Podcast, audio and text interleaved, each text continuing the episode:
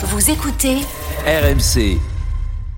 Tu nous parles ce matin d'une course euh, mythique de la voile, une course qui a lieu tous les 4 ans. Euh, le Vendée Globe est pourtant au cœur d'une enquête pour des soupçons de triche. C'est comme si j'avais pris la main.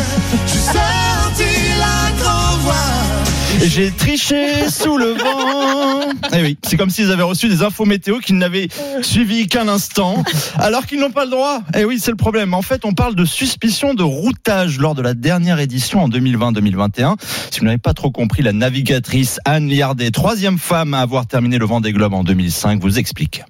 En fait, c'est une facilitation. Hein. C'est juste quand tu as un- quelqu'un qui te fait l'analyse à terre et puis qui- qui te dit tiens, tu vas là, te pose pas de questions, tu vas par là, tu vas par là, c'est la meilleure euh, route. C'est vraiment une assistance. euh, ça lui fait du boulot en moins, quoi. Bah oui, le chat GPT de la navigation, finalement.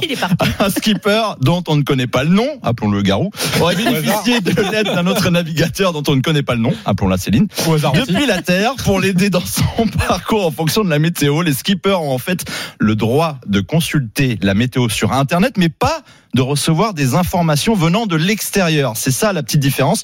On sait en revanche que les deux personnes incriminées sont vraisemblablement engagées sur le prochain Vendée Globe en novembre 2024. La Fédération française de voile a donc reçu, euh, ouvert une instruction à la suite d'un mail anonyme reçu dimanche pour dénoncer ces faits. Et les traces des échanges sur WhatsApp et Telegram ne laissent guère de place au doute, mais c'est surtout l'incompréhension qui domine dans le milieu marin. La navigatrice Anne Liardet, de nouveau au téléphone avec RMC Sport. Enfin, je comprends pas la triche. C'est pas comme si ta vie en dépendait, quoi. C'est une course. Et tu vas, tu cours dans les règles.